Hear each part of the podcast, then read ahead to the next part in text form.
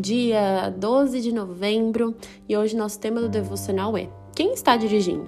Ele se baseia no livro de Romanos, capítulo 6, do versículo 1 até o 14. Afixado no painel do carro do meu vizinho tem um monstrinho, baseado em um livro de infanto juvenil. Certa vez ele vinha logo atrás do meu carro e fez movimentos abruptos para me seguir. Ao chegarmos, perguntei: era o monstrinho que dirigia? No domingo seguinte, esqueci as anotações da minha pregação em casa e saí voando da igreja para buscá-las. Passando por esse mesmo vizinho no caminho, ele brincou depois. Era um monstrinho que dirigia? Rimos, mas isso me atingiu muito. Eu deveria ter atentado para o limite de velocidade.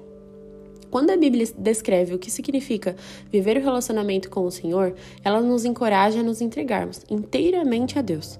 Naquele dia, a reação dele me fez perceber que eu deveria ter tirado o pé do acelerador e entregar o controle a Deus, pois devo me entregar inteiramente a Deus com amor. Será que deixamos os monstrinhos da nossa natureza pecaminosa, preocupações, medo ou a vontade própria dirigir? Será que entregamos-nos ao amoroso Espírito de Deus e à graça dele que nos auxilia em nosso crescimento?